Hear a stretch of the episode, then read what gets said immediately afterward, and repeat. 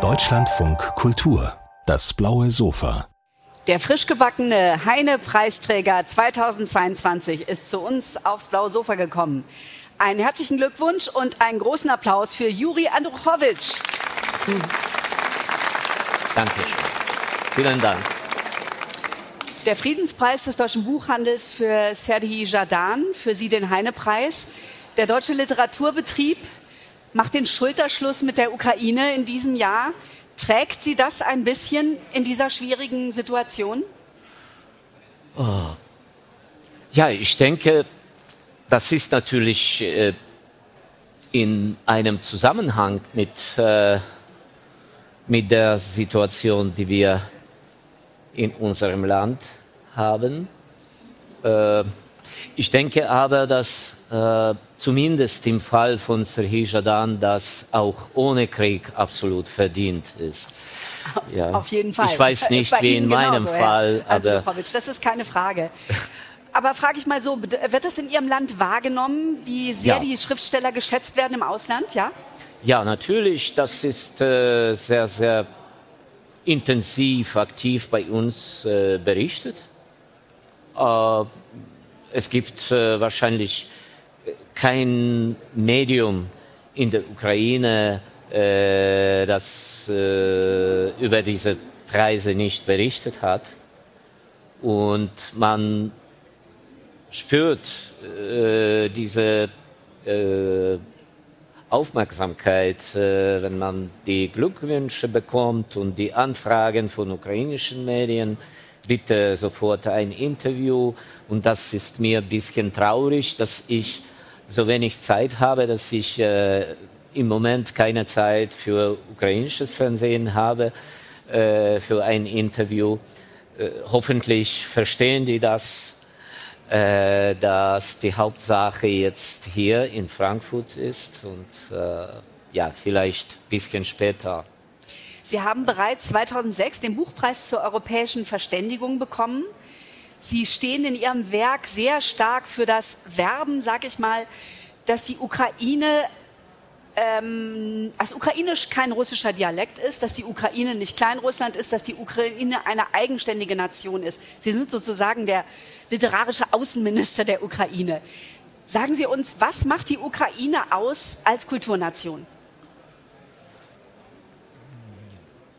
Ja, das äh, ist eine Frage für eine lange Vorlesung. Ich glaube, ein Semester muss ich. Aber was äh, ist Ihnen haben. wichtig? Oh. Zu verstehen, die, in der Eigenständigkeit und in der Besonderheit der ukrainischen Kultur, für die Sie ja stehen. Was ist also Ihnen wichtig? Wenn wir über die Literatur sprechen, dann äh, äh ganz besondere Poesie. Äh, mit ähm, absolut klarer zentralen Idee. Äh, und diese zentrale Idee ist äh, für 18. Jahrhundert äh, zentral und für die heutige Zeit, für alle Zeiten. Und das ist einfach die Freiheit. Freiheit ist die höchste ukrainische Wert. Wir sind so eine Nation, die aus äh, individuellen äh, Persönlichkeiten besteht.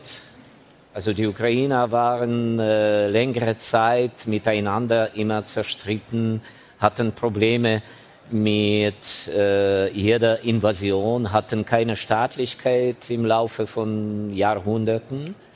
Vor allem wegen dieses, diesen Individualismus. Ja. Aber das ist auch, das hat auch diese, äh, diese Besonderheit, dass äh, die individuelle Freiheit äh, so hoch geschätzt ist. Und äh, das macht heute unsere Gesellschaft so widerstandsfähig. Also das ist endlich Moment, ein historischer Moment, wo die gesellschaftlichen Werte, ein Widerstand zum Beispiel effektiv zu machen, die bedeuten mehr als die individuellen äh, Ansprüche. Deswegen ist äh, äh, der ukrainische Widerstand in diesem Krieg äh, so effektiv und erfolgreich. Zum ersten Mal in unserer Geschichte. Wir hatten diese Chance vor 100 Jahren. Wir hatten eine eigenständige Regierung äh, mit der Hauptstadt in Kiew äh, seit 1918. Wir hatten äh, äh, viele Parteien. Das war eine, eher eine linke Regierung, sozialdemokratische. Wir hatten Idealismus. Wir hatten äh, politisches Projekt für das, äh, für, für eine eigene moderne äh, Modernität, ja, ukrainische Modernität. Aber das wurde alles äh, verloren, nicht nur wegen der Aggression von äh, allen Seiten, von weißen Russen, roten Russen, von Entanta, äh, von Deutschen, aber auch äh, wegen dieser Zwiste in äh, politischer Klasse der mhm. Ukraine.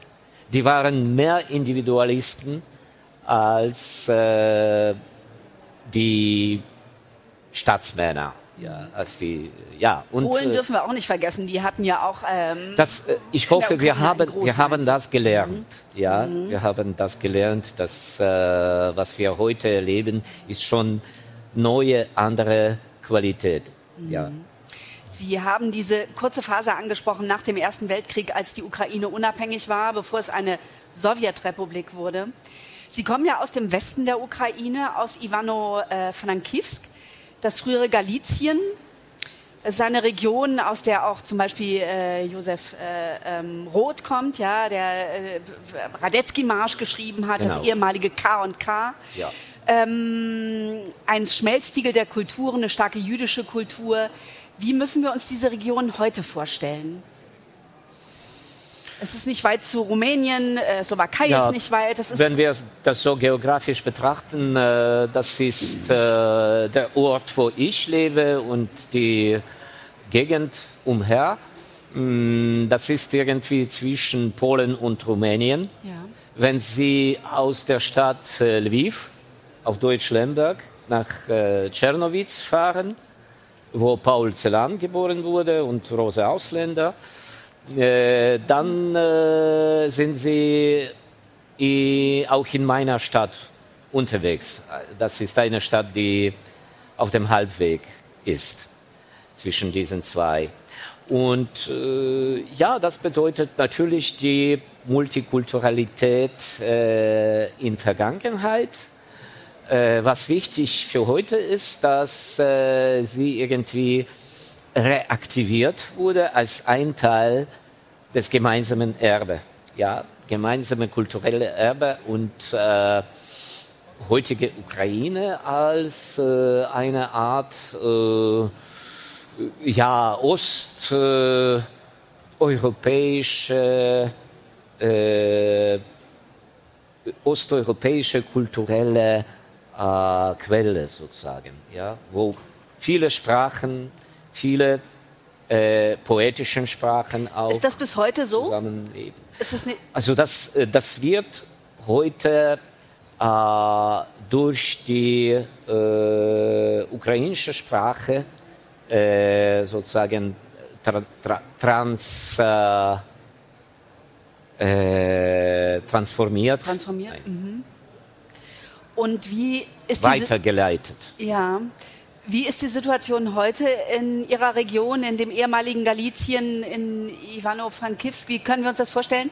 Sie sind ja nicht direkt vom Krieg betroffen, aber mit Sicherheit wie jede Region in der Ukraine indirekt. Wie leben Sie dort? Ja, das ist eine äh, Stadt, die äh, relativ viel Glück hat, wahrscheinlich äh, vor allem wegen der Geografie, die so einfach das entscheidet primitiv und brutal, aber je näher äh, russische Grenze bzw. Frontlinie äh, der Ort ist, desto mehr Gefahr und Zerstörungen und äh, äh, menschlichen Töte.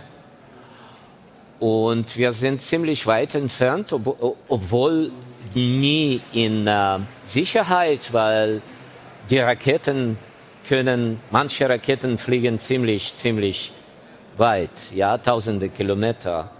Manche sind äh, aus äh, Kaspischen Meer gestartet und dann fliegen die äh, bis äh, nach Westen der Ukraine. Also das bedeutet, es gibt keine Ruhe, aber es, es gibt auch mehr Ruhe im Vergleich zu anderen Städten und äh, deswegen mh, erleben wir eine äh, große Welle von mh, Neuankömmlingen, also die Leute aus gefährdeten Regionen, die äh, zu uns jetzt geflohen sind und äh, sehr viele von ihnen für sich äh, neue Heimat gefunden haben.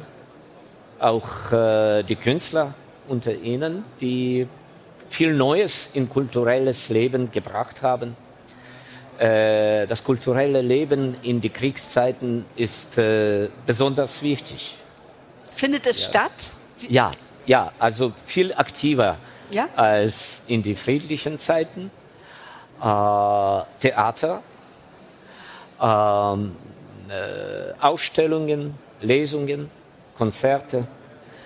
Äh, alles, alles ist sehr, sehr gefragt. Und alles wird äh, natürlich zum Teil äh, irgendwie eine, eine Spendeaktion.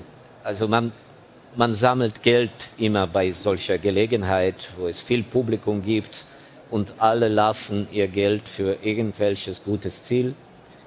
Äh, und das ist wichtig. Das ist natürlich äh, ein Zeichen, äh, äh, dass wir alle am Leben sind, dass wir Musik brauchen, Poesie brauchen, Theater brauchen.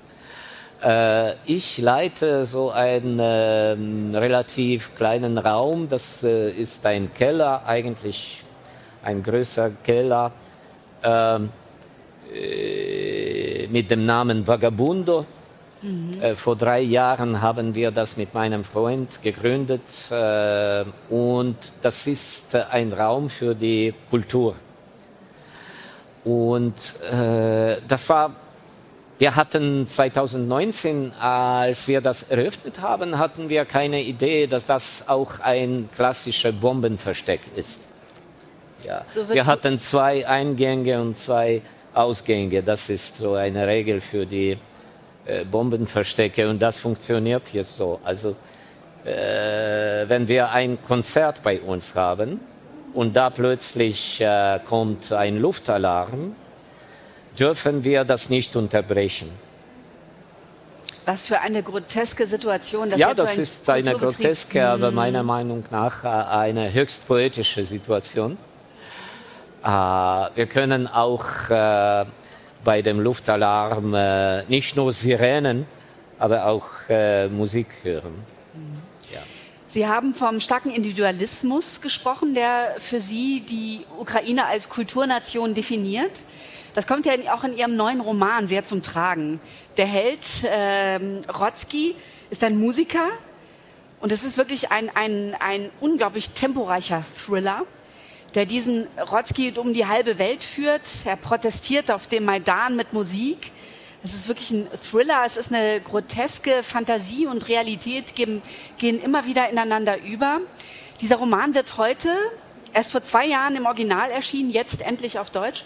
Ähm, er wird in der Kritik als Voraussicht auf den Krieg definiert, als jemand, der in seiner Individualität als Künstler flieht vor der ganzen Welt. Mögen Sie die Interpretation, dass Sie diesen Krieg schon vorausgesagt haben? Äh, ich sehe das ein bisschen anders. Also äh, eigentlich hatten wir schon damals Krieg, als ich das geschrieben habe. Der Krieg ist am, am 20. Februar 2014 hat angefangen. Im Ja? Osten der Ukraine. ne? Nein, in Kiew. Äh, äh, die letzten Tage des Maidan. Das Maidan. Euromaidan. Äh, ja, Das okay. ist für mich der Anfang des Krieges. Es, es gab damals am 20. Februar äh, eine große, ein, ein, ein gro großes Verbrechen auf dem Maidan, die Erschießung von Protestierenden, die himmlische Hundertschaft, also zwischen 60 und 70 Leute, wurden von irgendwelchen Schützen im Schwarzen umgebracht.